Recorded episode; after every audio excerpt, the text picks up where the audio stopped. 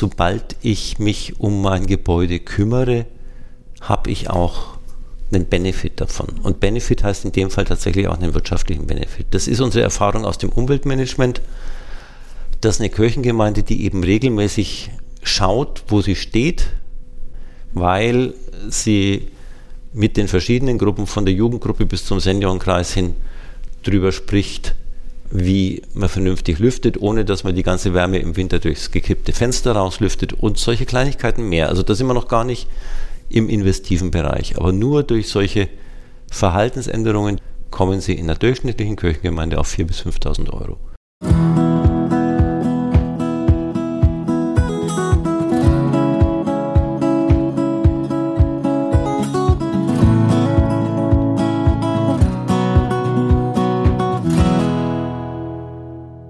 Herzlich willkommen an alle Zuhörerinnen und Zuhörer zur neuesten Folge meines Podcasts Die Welt ein bisschen besser machen.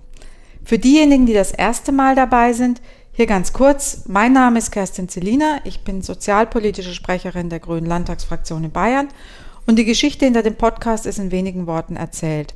Es gibt einfach so viele tolle Menschen, die die Welt ein bisschen besser machen. Und ich möchte für euch einige von ihnen interviewen, um herauszufinden, was sie antreibt, warum sie sich gesellschaftspolitisch engagieren, was sie noch erreichen wollen. Und für diesen Podcast konzentriere ich mich auf Menschen, die sich aus ihrem Glauben heraus engagieren, die für die Kirche arbeiten, die mitten im Leben stehen und die eben die Welt ein bisschen besser machen. Und in den vergangenen Folgen ging es um Engagement gegen Rechtsextremismus, Engagement für junge Frauen am Rande der Gesellschaft. Es ging um den Platz homosexueller, partnerschaftlicher Beziehungen in der Kirche und Gesellschaft. Es ging um Menschen, die in der Telefonseelsorge anderen Trost spenden und um Engagement für eine neue, ganz irdische Verkehrspolitik, um möglichst klimaneutral von einem Ort zum anderen zu kommen. Und das ist auch die Überleitung zum heutigen Thema und zum heutigen Gast. Es geht nämlich heute wieder um das Thema Klima und ich freue mich sehr, den Beauftragten für Umwelt- und Klimaschutz in der Evangelischen Landeskirche, Dr. Wolfgang Schürger, begrüßen zu dürfen. Herzlich willkommen, Dr. Schürger. Ja, hallo, herzlich willkommen und ganz herzlichen Dank für die Einladung. Freut mich, dass Sie ihr so schnell gefolgt sind. Wenn man an Umwelt denkt, Dr. Schürger, an Klimaschutz, dann fallen mir jetzt spontan Wissenschaftlerinnen ein, ähm, der Bund Naturschutz, unsere Partei natürlich. Aber können Sie unseren Hörerinnen und Hörern erstmal erklären, womit sich ein Beauftragter für Umwelt- und Klimaschutz in der evangelischen Landeskirche bei der Arbeit eigentlich beschäftigt? Also erstmal schade, dass nicht sofort auch die Kirchen und überhaupt die Christenheit einfällt, denn wenn wir jeden Sonntag uns zu Gott als dem Schöpfer bekennen, muss es doch eigentlich auch Konsequenzen dafür haben, wie wir mit seiner ganzen Schöpfung umgehen. Also das ist erstmal unsere theologische Legitimation für das Ganze. Und dass Sie es nicht gleich als erstes erwähnen, zeigt aber schon, dass wir da über, ich will nicht sagen über die Jahrhunderte, aber über die letzten Jahrzehnte einigen Nachholbedarf hatten. Ähm, worum kümmert sich ein Beauftragter für Umwelt- und Klimaverantwortung? Um den ganzen bunten Blumenstrauß, den man sich vorstellen kann. Und der ist wahrscheinlich mindestens so groß wie der einer sozialpolitischen Sprecherin. Also es geht natürlich um die Motivation unserer Mitglieder im Bereich Schöpfungsverantwortung, Umweltschutz, Klimaschutz. Und es geht dann aber auch um die ganz praktische Arbeit. Wir haben als evangelisch-lutherische Kirche in Bayern ungefähr 6.500 Liegenschaften über ganz Bayern verteilt. Die meisten, wenn nicht ganz alt, also natürlich in den Kernlanden, also sage ich Mittelfranken, Oberfranken, da haben wir natürlich ganz viele historische Gebäude, aber in den anderen Regionen ganz oft Gebäude aus den 50er, 60er, 70er Jahren äh, und mit denen so umzugehen, dass die klimaverträglich sind, das ist eine Herausforderung. Wo Sie das sagen mit den Liegenschaften, da fällt mir ein, ich hatte kürzlich einen sehr spannenden Termin über Kirchenwälder. Und zwar, dass, Kirchen, dass Kirche als Institution ja auch Wald besitzt und Waldpflege in der heutigen Zeit enorm wichtig ist und oft aber die Diözese, sage ich jetzt mal, ein Kleinwaldbesitzer ist und nicht ein Großgrundbesitzer. Ähm, haben Sie damit auch was zu tun? Also die meisten Diözesen sind Großgrundbesitzer im Gegensatz zu dem, was wir an äh, protestantischem Wald haben, sozusagen, zumal in Bayern, ähm, weil wir in Bayern natürlich wirklich in den fränkischen Regionen stark und äh, alt sind als Kirche. Und wenn uns da jemand Wald vermacht hat, so ist die Kirche ja oft zum Wald gekommen oder auch zur Landwirtschaft, dann sind es natürlich Regionen, die von der Realteilung geprägt sind. Also da habe ich nicht die großen Ländereien, sondern habe ich ganz kleine Flurstücke. Ähm, und ich bin wirklich sehr stolz auf meinen Kollegen in der Fründe Stiftung, also in unserer Liegenschaftsverwaltung, weil er gerade im Wald in den letzten 20 Jahren eigentlich sehr bewusst schon den Waldumbau vorangetrieben hat und tatsächlich auch immer wieder Stücke raussucht, wo er sagt, das wird jetzt Naturwald, da lassen wir Totholz liegen etc. pp. Aber es sind eben wirklich ähm, meistens ganz kleine Flurstücke, die wir da haben. Und seit wann ist da Klimaschutz wirklich so im Fokus und seit wann gibt es denn einen Beauftragten für Umwelt und Klimaschutz in der evangelischen Landeskirche? Oder ein ganzes Team, das sich darum kümmert? Es hat langsam angefangen und wie es weitergeht, schauen wir mal. Ähm, ich glaube, wir brauchen uns nicht verstecken, denn die erste Beauftragung, die ist tatsächlich 1974 ausgesprochen worden. Also in der mhm. Zeit des sauren Regens, des Waldsterbens. Club Wald. of Rome. Club of Rome, genau. Ähm, und da war es aber eine nebenamtliche Beauftragung. Das heißt, äh, der Kollege Pallmann, der der erste landeskirchliche Beauftragte war, war eigentlich Beauftragter für den Schulunterricht, also Religionsunterricht an den Schulen und hat dieses Thema noch nebenbei bekommen. Bis es dann eine hauptamtliche Stelle gab, hat es nochmal 15 Jahre gedauert. 1989 hatten wir ähm, die erste Umweltsynode. Synode ist ja unser Kirchenparlament. Die hat sich 1989 schwerpunktmäßig mit dem Thema Umweltverantwortung beschäftigt und dann auch die hauptamtliche Stelle des Umweltbeauftragten geschaffen. Ähm, die gibt es immer noch, obwohl im Jahr 2003, als es uns finanziell mal ganz und gar nicht gut ging, eine große Diskussion war, braucht es Kirche oder kann das nicht der Bund Naturschutz, Klammer auf und vielleicht auch die Grünen, Klammer zu, viel besser? Ähm, wir haben da hart miteinander diskutiert und gerade unter den Vorzeichen der Herausforderungen des Klimawandels ist die Stelle dann erstmal erhalten geblieben. Wie es in Zukunft weitergeht, weiß man nicht. Im Moment bin ich in der sehr komfortablen Situation, dass wir zu sechs sind. Ähm, davon vier fachliche Leute, also ich plus noch drei und zwei Assistenzkräfte. Aber die anderen drei fachlich Zuständigen sind eben zwei Klimaschutzmanagerinnen und Klimaschutzmanager, also über die Nationale Klimaschutzinitiative finanziert und eine Kollegin, die für den Bereich Umweltmanagement zuständig ist, die ist aber auch mit Sondermitteln finanziert, die Ende nächsten Jahres auslaufen. Und auf den niedrigeren Ebenen, sagen wir die Ebene der Pfarreien, gibt es da auch hauptamtliche Mitarbeiter oder wenigstens bestimmte Stundenkontingente, die da fest dafür vorgesehen sind? Mit Hauptamtlichkeit sieht es da ganz schlecht aus. Das ist gerade ein Versuch, den wir starten, um die Struktur tatsächlich zukunftsfähig zu machen, dass wir da versuchen, in den Regionen hauptamtliche Kapazitäten zu schaffen. Sehr gut sieht es dagegen im Ehrenamt aus. Kirche lebt ganz, ganz oft vom Ehrenamt ja. in vielen Bereichen. Deswegen mache ich diesen Podcast hier, weil der viel über die eigentliche kirchliche Aufgabenbeschreibung hinausgeht, was die Menschen so machen. Ja, also Kirche lebt ganz stark vom Ehrenamt und kirchliche Umwelt- und Klimaarbeit sowieso. Und da bin ich meinen drei Vorgängern wirklich sehr, sehr dankbar, dass sie da sehr weitblickend waren. Also schon Siegfried Pallmann, der das nur nebenbei gemacht hat, hat gesagt, ich kann in diese Landeskirche nur reinwirken, wenn ich mir ein gutes Netzwerk von Ehrenamtlichen aufbaue.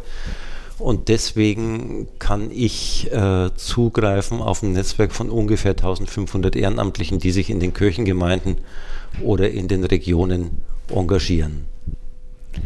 Und ich möchte jetzt nochmal einen Blick zurückwerfen. Also Nachhaltigkeit selbst gibt es ja schon seit ein paar hundert Jahren. Dieses Prinzip stammt aus der Forstwirtschaft und besagte zunächst, dass im Wald nur so viel Holz geschlagen werden soll, wie permanent nachwächst.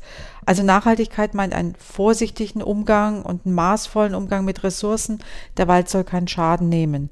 Und vor etwa 50 Jahren kam dann das Thema Endlichkeit der Energievorräte hinzu. Und inzwischen wissen wir auch, dass das Verbrennen der noch zur Verfügung stehenden fossilen Rohstoffe, dass wir das drastisch reduzieren müssen, weil das Ökosystem der Erde nicht mehr so viel klimaschädliche Gase aufnehmen kann und dass wir darauf zusteuern, dass sich die Lebensbedingungen für Menschen, Tiere und Pflanzen schneller verändern, als wir uns anpassen können.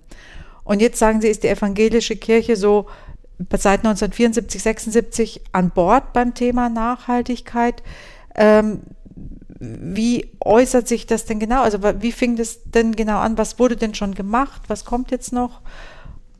Und was sind so die Schwerpunkte dabei? Also ist die Endlichkeit der Ressourcen oder die Aufnahmefähigkeit von CO2 oder was ist es genau? Also wenn man wirklich ein bisschen in die Geschichte zurückschaut, muss man natürlich sagen, dadurch, dass es so eine starke ehrenamtliche Struktur ist, ist natürlich die Arbeit auch unheimlich vielfältig, weil eine ehrenamtliche Person sucht sich das Feld, das, das ihr gefällt. Also da habe ich tatsächlich den Ingenieur im Ruhestand, der sagt, ich kümmere mich um die Photovoltaikanlage, aber ich habe genauso ähm, die Erzieherin, die sagt, ich möchte mit den Kindern in der Gemeinde Wald erleben. Ähm, oder ich möchte den, den Fahrgarten äh, naturnah ja. gestalten oder ein Bienenhotel bauen. Ja. Also man schützt haben, nur, was man kennt. Man schützt nur, was man kennt und wir haben eben tatsächlich das ganze Spektrum. Also von wirklich technische Freaks bis hin äh, zu, äh, sage ich mal, Bienchen, Blümchen, Bäumchen.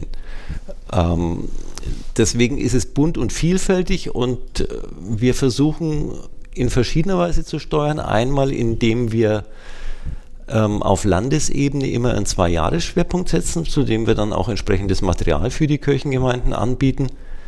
Ähm, und damit Schwerpunkte zu setzen, da hatten wir ganz unterschiedliche Themen in den letzten Jahren. Äh, nachhaltige Ernährung, Mobilität, Frage der Generationengerechtigkeit, also ganz unterschiedliche Themen.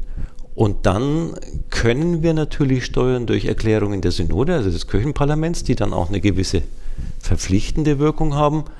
Und da hatten wir eben 2009 dann eine große Klimasynode gehabt, die gesagt hat, wir müssen auf die Herausforderungen des Klimawandels auch als Kirche angemessen reagieren und empfohlen hat, ein Umweltmanagementsystem einzuführen in den Kirchengemeinden.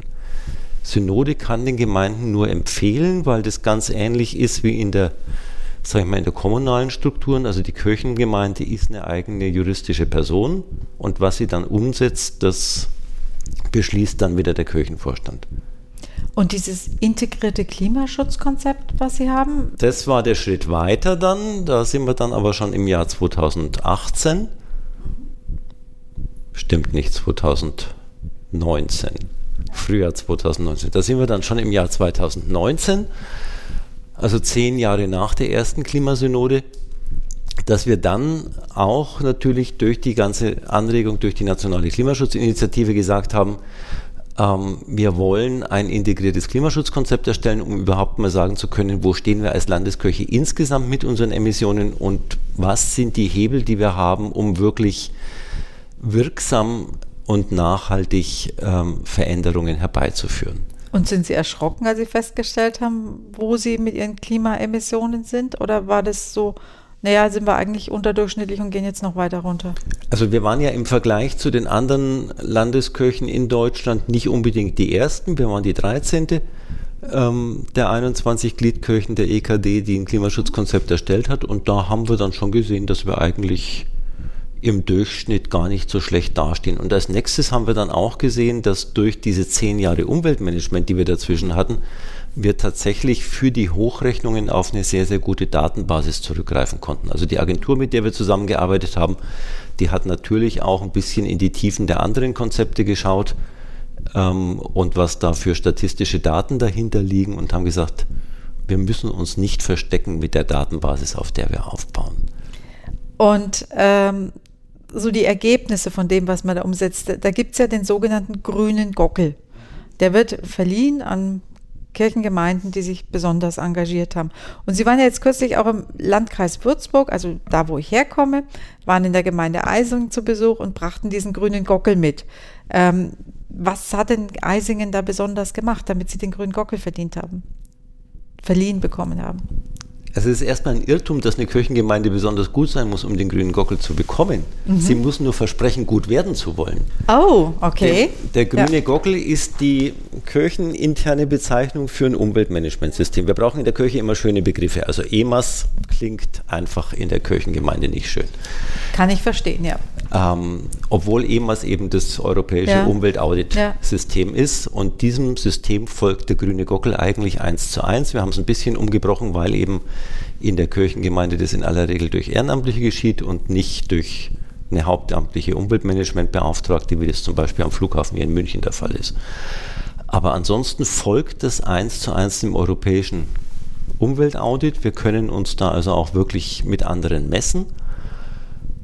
Und ein Umweltaudit bedeutet eben nur, in Anführungszeichen, dass Sie ein Managementsystem eingerichtet haben, mit dem Sie regelmäßig auf Ihre Umweltstellschrauben schauen. Mhm. Als wir 2009 diesen Beschluss gefasst haben, das Umweltmanagementsystem in den Kirchengemeinden und Einrichtungen zu forcieren, habe ich ganz schnell auch einen Anruf gekriegt von einer Person aus der Region von Ulm, die gesagt hat, naja, also was macht ihr denn für einen Blödsinn? Ähm, auch ein Atomkraftwerk ist EMAS zertifiziert, das ist doch ein Scheißzertifikat. Mhm. Ähm, aber das ist genau die Natur der Sache. Natürlich ist es auch in unserem Interesse, dass ein Atomkraftwerk umweltverträglich, soweit es eben äh, geht, arbeitet und äh, darauf achtet, äh, dass keine Emissionen nach außen gelangen. Und wenn Sie das mit einem EMAS-Qualitätszirkel eben regelmäßig überprüfen, was Sie für Einflussmöglichkeiten in Ihrem Atomkraftwerk haben, um die Umweltauswirkungen so gering wie möglich zu halten oder zu verbessern, dann ist das auch ein Umweltmanagementsystem. Also ich bin froh, dass die Gemeinde Eising, wenn ich da demnächst vielleicht mal mit dem Fahrrad hinfahre, um mich zu erkundigen, wie sie denn schon vorangekommen sind bei, mit ihrer grünen Gockeltätigkeit, dass die nicht über ein Atomkraftwerk irgendwie wachen müssen, sondern über ihre Kirchengebäude und ihre Kirche. Und da werde ich mich sicher mal erkundigen vor Ort. Und die Eisinger haben jetzt tatsächlich das Problem, ich habe äh, bei der Verleihung äh, der Urkunde gesagt, eigentlich war Eisingen wirklich prädestiniert dafür, die erste Gemeinde im Dekanat Würzburg zu sein, weil das eine sehr junge Gemeinde ist und mit dem Bau der Kirche damals schon eine Photovoltaikanlage geplant worden ist. Also an diesem Kirchengebäude ist eine Photovoltaikanlage und das ist eigentlich für die Gemeinde schon bleibende Herausforderung und bleibender Ansporn, wirklich sich in Sachen Schöpfungsverantwortung zu engagieren. Das ist richtig. Ähm, Schöpfungsverantwortung engagieren, das ist ein gutes Stichwort. Ähm, ich will jetzt mal rübergehen zu den Katholiken. Papst Franziskus hat ja mit Laudato Si, also mit seiner zweiten Enzyklika im Jahr 2015, einen aufsehenerregenden, weit beachteten Aufschlag gemacht. Und in der Enzyklika geht es um die Erschöpfung der natürlichen Ressourcen, um soziale Ungerechtigkeiten und die Öffentlichkeitswirksam, die der Papst dadurch hergestellt hat, war ja gewaltig. Ähm, und nicht zuletzt, weil der Papst für sich in Anspruch nehmen kann, für die Katholiken auf der ganzen Welt zu sprechen. In der evangelischen Kirche ist, Kirche ist es ja jetzt nicht so einfach. Da gibt es keinen Papst, keine ganz zentrale Identifikationsfigur. Sind Sie da jetzt nicht ein bisschen neidisch auf die Katholiken, die das Thema Umwelt und Nachhaltigkeit mit der Enzyklika ja ganz gut an den Mann und die Frau gebracht haben? Gefährliche ich, Frage, oder? Ich will jetzt nicht sagen neidisch, aber Sie haben das mediale Problem tatsächlich umschrieben. Wenn ein Papst irgendwo auftritt, dann ist das eine andere mediale Wirkung, als wenn ein Generalsekretär des Ökumenischen Rates der Kirchen irgendwo auftritt. Diese Funktion gibt es, der sitzt in Genf, vertritt wahrscheinlich, wenn wir die Mitglieder zusammenzählen, sogar mehr Christinnen und Christen weltweit als der Papst, ähm, aber es kennt ihn niemand. Ähm, und ähnlich ist es natürlich auch schon in Deutschland. Wir haben jetzt als Protestanten in Deutschland ähm, sehr, sehr komfortable Jahre hinter uns, weil unser bayerischer Landesbischof, der ja gleichzeitig Ratsvorsitzender der evangelischen Kirche Heinrich in Deutschland Bedford ist, Heinrich Bedford Strom, wirklich ein sehr mediengewandter Mann ist, der in den letzten Jahren, glaube ich, schon auch sehr viel Präsenz gezeigt hat und viel bewegt hat.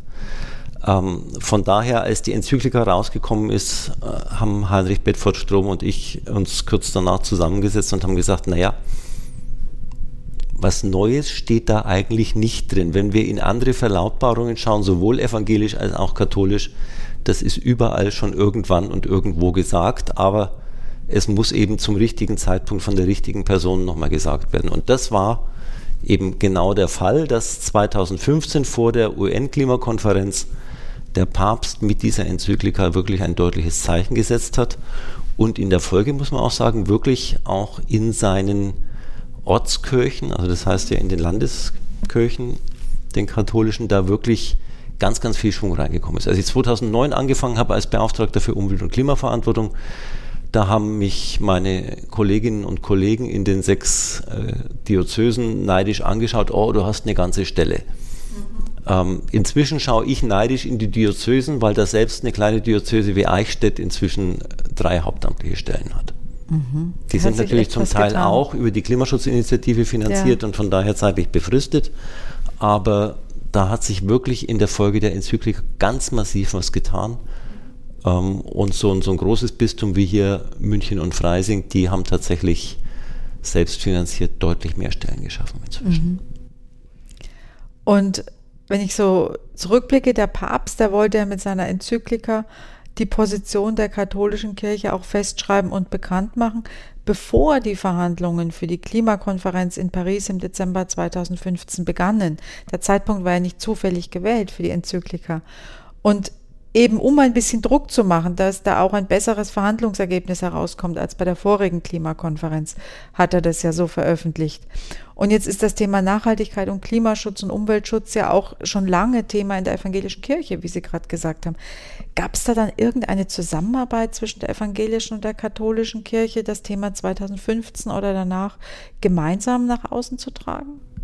Also in der Entstehung der Enzyklika jetzt natürlich nicht. Da sagen ja alle die auch das Umfeld kennen, das Entscheidende war, dass der Papst äh, den wissenschaftlichen Bereich so stark eingebunden hat. Also wenn man äh, Schellenhuber hört, der kriegt ja jetzt noch glänzende Augen, wenn er von diesem Erarbeitungsprozess erzählt.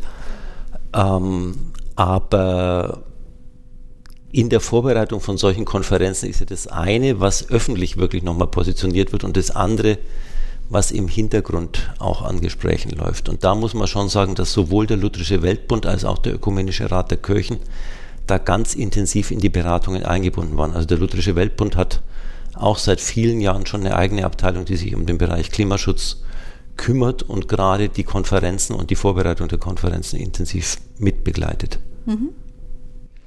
Und wenn ich jetzt so zurückblicke, Sie haben ja in, auf Ihren Webseiten und das, wie Sie auch Ihre Arbeit beschreiben, ist, Sie wollen die Welt enkeltauglich machen.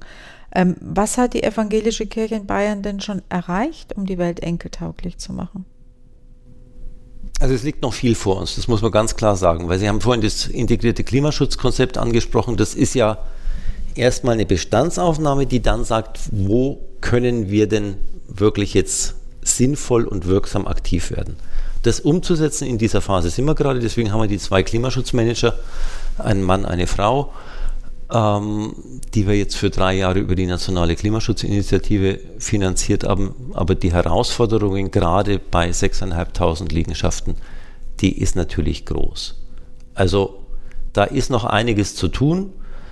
Aber die Chance ist gerade, weil es natürlich auch um die Liegenschaften geht, sobald ich mich um mein Gebäude kümmere, habe ich auch einen Benefit davon. Und Benefit heißt in dem Fall tatsächlich auch einen wirtschaftlichen Benefit. Das ist unsere Erfahrung aus dem Umweltmanagement, dass eine Kirchengemeinde, die eben regelmäßig schaut, wo sie steht mit ihrer Umweltbilanz, dass die schnell 4.500 bis 5.000 Euro im Jahr an Betriebskosten einspart weil sie mit den verschiedenen Gruppen von der Jugendgruppe bis zum Seniorenkreis hin drüber spricht, wie man vernünftig lüftet, ohne dass man die ganze Wärme im Winter durchs gekippte Fenster rauslüftet und solche Kleinigkeiten mehr. Also da sind wir noch gar nicht im investiven Bereich, aber nur durch solche Verhaltensänderungen, durch bewusstes Ausschalten vom Licht und ähnliche Sachen mehr, was wirklich die ganz kleinen Sachen, kommen sie in der durchschnittlichen Kirchengemeinde auf 4.000 bis 5.000 Euro. Und das ist für eine Kirchengemeinde ja. eine Hausnummer. Ähnliche Erfahrungen hat man ja auch schon vor vielen Jahren an Schulen gemacht, weil mhm. man mit Schülern und Schülerinnen regelmäßig darüber spricht, wie sie ihr eigenes Verhalten ändern können. Aber natürlich wird man an den investiven Sachen nicht vorbeikommen und mit sinkenden Kirchensteuereinkommen wird es doch schwierig, da in die Kirchengebäude zu investieren, oder? Das ist die Herausforderung, vor der wir im Moment genau stehen und die wir mit den Klimaschutzmanagern jetzt aber auch sehr genau adressieren können. Und es wird spannend, wie die Kirchenleitung und eben auch die Synode, also unser Kirchenparlament, darauf reagieren, weil tatsächlich brauchen sie Investitionen, um dann den großen Benefit zu haben. Wir haben auch wieder eine relativ komfortable Situation, dass wir seit ungefähr 20 Jahren schon einen Gebäudestrukturprozess haben, also dass die Regionen schon überlegen, welche Gebäude brauchen wir in Zukunft noch, welche können wir halten und dass wir also bei dem, was wir jetzt an Maßnahmen vorschlagen, uns tatsächlich auf diese Gebäude fokussieren können, die eben in 20 oder 25 Jahren auch noch da sein sollen. Ähm, und bei den anderen, wo man sagt, die werden jetzt in den nächsten Jahren äh, abgestoßen, da tut man dann auch nichts mehr, das ist ja klar. Ähm, heute, der Tag, an dem wir dieses ähm, Interview heute führen, ähm, ist ein ganz besonderer Tag, nämlich es ist heute wieder Zeit für das sogenannte politische Nachtgebet. Diesmal mit Anna Heinrichs, Preises der EKD-Synode, und mit Luisa Neubauer von Fridays for Future.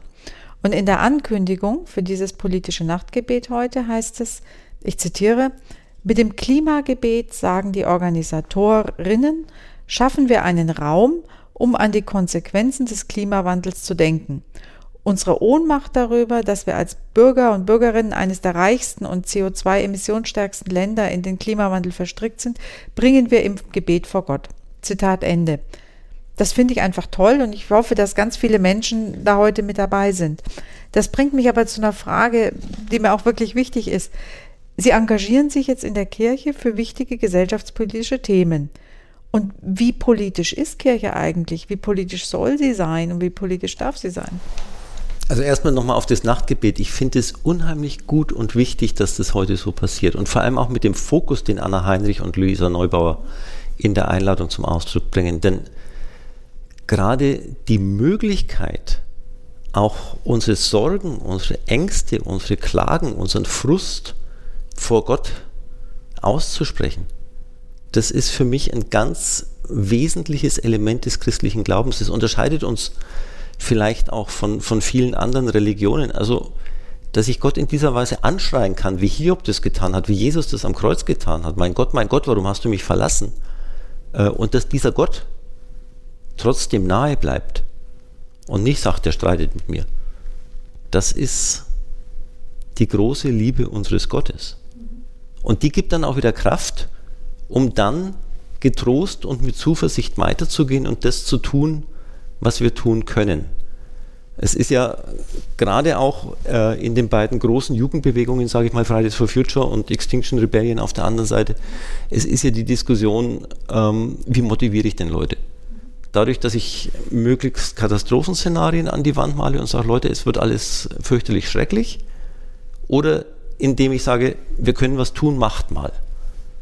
Und, und meine Position ist ganz klar, wir können was tun. Wird, mal. Macht mal und, ja. und vertraut darauf, dass Gott diese Erde in seiner ganzen Vielfalt oder in ihrer ganzen Vielfalt äh, weiter in seiner Hand hält, wie er uns das verheißen hat.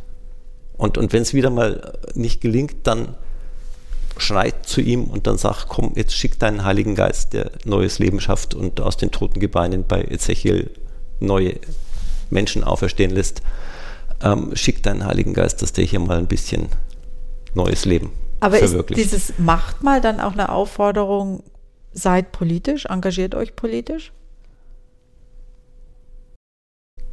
Also, der biblische Glaube war immer politisch. Ähm, in, Im Alten Testament erleben wir in ganz unterschiedlichen Richtungen. Da gibt es ja auch den Streit der Propheten dann für den König, gegen den König. Wer ist der richtige Prophet? Zeigt sich oft erst im Nachhinein, wenn man die prophetischen Bücher anschaut. Also auch eine ganz wichtige Einsicht. Alle, die im Vornherein glauben, sie haben die theologisch begründete Wahrheit und die richtige politische Position, die darf man auch mal hinterfragen. Ganz vieles in der Geschichte des Volkes Gottes zeigt sich erst im Nachhinein als der Weg Gottes mit den Menschen. Ähm, und auch wenn wir ins Neue Testament schauen, Jesus ist ganz klar der Anwalt der Schwachen, der Unterdrückten, derer, die keine Stimme haben. Und wenn wir heute vom Anthropozän sprechen, also von dem Zeitalter, in dem wir Menschen die Gewalt haben, wirklich das Erscheinungsbild der Erde über Jahrhunderte und Jahrtausende zu bestimmen und immer mehr den Lebensraum äh, von anderen Geschöpfen beschneiden, dann sind diese Schwachen, um die es Jesus geht, eben nicht mehr nur die schwachen Mitmenschen, sondern auch die schwachen Mitgeschöpfe. Und von daher Anwaltschaft für die Schwachen. Das war zu Zeiten eines Hosea und eines Micha gefährlich, das war zu Zeiten eines Jesus gefährlich und das ist zu unseren Zeiten heute auch gefährlich. Und, und ja. politisch. Mhm. Richtig. Ähm, Thema, Poli Thema die Schwachen oder die, die ohne Stimme sind. Da habe ich ähm, noch eine Frage, weil ich habe gelesen, dass Sie als Gründungsmitglied und Vorstandsmitglied der Arbeitsgemeinschaft Schwule Theologie e.V. sind und dass sie Sprecher des lesbisch-schwulen Konvents in Bayern sind bzw. waren. Und man muss sich das mal bewusst machen, schon 1977, also vor über 40 Jahren, etwa zu der Zeit auch, als die Fragen Umweltfragen in der evangelischen Kirche ähm, genauer diskutiert wurden. Also 1977 wurde die Ökumenische Arbeitsgruppe Homosexuelle und Kirche gegründet. Das war ziemlich progressiv, oder? Naja, aber das war eine Selbsthilfegruppe. Das heißt nicht, dass die Kirche so progressiv war, sondern das war eine Gruppe, die sich zusammengefunden hat, um eben Druck in den Kirchen zu machen. Und da, da waren wir in den protestantischen Kirchen etwas schneller und erfolgreicher als in der katholischen Kirche. Auch wenn Betz sich ja gestern bei der Eröffnung der Bischofskonferenz durchaus bemerkenswerte Sachen gesagt hat, auch zu dem Thema. Ähm, aber das war eine Pressure Group. Und die Situation in den protestantischen Kirchen sah 1977 nicht gut aus für lesbische und schwule Menschen. Wie sah die denn aus? Also wenn Sie ähm, das geistliche Amt angestrebt haben, also Theologie studiert haben und Pfarrerin oder Pfarrer werden wollten und es bekannt wurde, dass Sie so geprägt sind, dann war das in aller Regel ein Grund, um nicht in den Dienst übernommen zu werden. Kann man sich heute eigentlich nicht mehr vorstellen oder ist es heute immer noch so? Nein, es ist heute in keiner deutschen Kirche mehr so, muss man sagen. Wenn wir über Deutschland rausgehen, Richtung Osteuropa leider schon. In den Amerikas sieht es sehr, sehr unterschiedlich aus. Die ELCA als größte lutherische Kirche in den USA ist inzwischen auch sehr offen. Die kleineren Lutheraner in USA sind da auch restriktiver und in den lateinamerikanischen Kirchen ist es sehr, sehr unterschiedlich. Ich habe lange in Brasilien gelebt. Ich glaube, in der brasilianischen Kirche wäre es immer noch ein Grund, um die Ordination auszuschließen. Und um das für die Hörerinnen und Hörer nochmal klar zu machen, die evangelische Kirche, also in der evangelischen Kirche wurde eine Arbeitsgruppe gegründet im Jahr 1977 zum Thema Homosexualität. Und vom Surrounding her, von, da war es ja noch so, dass der Paragraph 175 StGB galt, der homosexuelle Handlungen unter bestimmten Umständen unter Strafe stellte. Und in seinen verschiedenen Versionen wurden, in den verschiedenen Versionen dieses Paragraphen wurden ja etwa 140.000 Männer aufgrund dieses Paragraphen verurteilt bis dahin. Und dieser unsägliche Paragraph 175 BGB wurde erst 1994 endgültig abgeschafft. Und auch erst 1990 hat man Homosexualität aus der Gruppe der Krankheitsdiagnosen der Weltgesundheitsorganisation gestrichen. Und bis dahin konnte Homosexualität als Krankheit definiert werden. Also in diesem gesellschaftlichen Klima, sich in der Kirche als Arbeitsgruppe mit Homosexualität zu beschäftigen, da muss man doch eine Menge aushalten und breites Kreuz haben, um den Shitstorm, wie man heute sagen würde, auszuhalten, oder? Das war nicht leicht. Und ich meine, wenn Sie die Generation vor mir befragen, sozusagen, dann sind es auch ganz, ganz tragische Biografien, die da entstanden sind. Ähm, weil eben wirklich viele dann gesagt haben, okay, dann verstecke ich mich oder ich oute mich meinem Chef gegenüber, vielleicht auch der Kirchengemeinde gegenüber, aber ich verzichte darauf, eine Partnerschaft zu leben ähm, weil das dann für viele ganz oft der Weg war, wie sie in der Kirche weiterarbeiten konnten. Aber das hat natürlich persönliche Wunden hinterlassen. Und man muss dann aber auch sagen, wo dann viele protestantische Kirchen in Deutschland wirklich gut und engagiert waren, waren tatsächlich die 90er Jahre. Anfang der 90er Jahre hat die Rheinische Kirche eine große Plakatkampagne gemacht, Liebe kennt vielfältige Formen, mhm. ähm, mit gleichgeschlechtlichen Paaren, auch in, in sehr intimen, schönen Bildern um eben tatsächlich diese Frage der Entkriminalisierung erstmal voranzutreiben und dann auch die Frage, was brauchen wir für rechtliche Rahmenbedingungen, damit äh, gleichgeschlechtliche Partnerschaften verantwortlich gelebt werden können. Und in der ganzen Diskussion dann um äh, das Lebenspartnerschaftengesetz und äh, die Ehe für alle, da hat dann die EKD ja wirklich auch einige sehr deutliche Stellungnahmen im Vorfeld der parlamentarischen Entscheidungen abgegeben. Das stimmt. Und nach 1977 nochmal, also wenn ich mir jetzt vorstelle, ich möchte so eine Gruppe gründen, wie finde ich denn da Mitstreiter? Also die sind ja nicht ähm, klar ersichtlich, oder? Also ich bin 1964 geboren, ich kann jetzt von der Gründungsgeschichte ja. nichts erzählen. Ähm, ich denke, es, waren zunächst waren es ja vorwiegend Männer gewesen in der HUK. Ähm, die, die haben sich in der damals ja sehr lebendigen schwulen Subkultur gefunden und gemerkt, es verbindet sie nicht nur die Liebe zu Männern, sondern es verbindet sie auch die Liebe zu Jesus, ähm, die sie in ihren Kirchengemeinden äh, zum Teil nicht leben können. Ich fand das ein super spannendes Thema, als ich mir so überlegt habe, in welchem gesellschaftlichen Kontext damals so agiert wurde, eben auch in der Kirche. Von außerhalb der Kirche kennt man es ja, aber auch in der Kirche. Ähm, wir haben ja angefangen mit dem Thema Umwelt, das war ja so der Hauptgrund, weshalb ich Sie eingeladen hatte und gebeten hat, an dem Podcast teilzunehmen. Jetzt hat ja schon, zumindest für Sie persönlich, Ihre Arbeit auch schon Früchte getragen. Sie haben 2018 die Bayerische Staatsmedaille für Verdienste um die Umwelt bekommen. Und bei der Preisverleihung wurden Sie ja ganz schön gelobt. Da hieß es, unter Schürgers Leitung war es unter anderem in relativ kurzer Zeit gelungen, in 130 Kirchengemeinden und kirchlichen Einrichtungen das kirchliche Umweltmanagement Grüner Gockel einzuführen. Und seit den Kirchenvorstandswahlen 2012 wurden gemeinsam mit den Kirchenvorständen 1200 Menschen gewonnen, die sich ehrenamtlich als Umweltbeauftragte oder als Mitglieder eines Umweltteams in der Kirche engagieren. Mindestens eine dieser Ehrenamtlichen kenne ich übrigens persönlich, nämlich Karin Heusner aus Tüngersheim aus dem Landkreis Würzburg. Ähm, aber zurück zur Preisverleihung. Wie hat sich das dann angefühlt, gewürdigt zu werden für dieses jahrelange Engagement? Ja, das ist schon schön gewesen und es ist nach wie vor schön, weil eigentlich diese ganzen Jahre seit 2009 und auch bei meinen Vorgängern schon auch von einer sehr intensiven Zusammenarbeit mit der Staatsregierung und insbesondere dem Umweltministerium geprägt waren. Ähm, also im Rahmen der Bayerischen Klimaallianz oder jetzt auch der Blühpakt-Allianz ähm, sind wir miteinander unterwegs. Vorher auch schon äh, bei der Frage der Umweltstationen in Bayern und wie die ausgestattet und äh, inhaltlich ausgerichtet werden.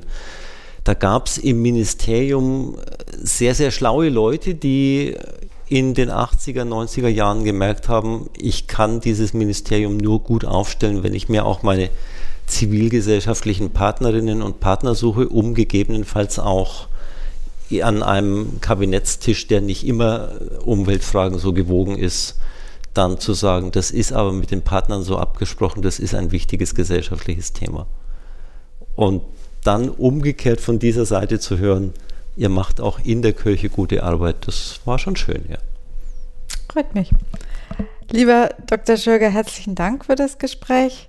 Ich hoffe, dass Sie sich noch lange engagieren und wenn Sie in Unterfranken wieder mal einen grünen Gockel verleihen, dann komme ich gern dazu. Wunderbar, das freut mich. Herzlichen Dank. Gerne.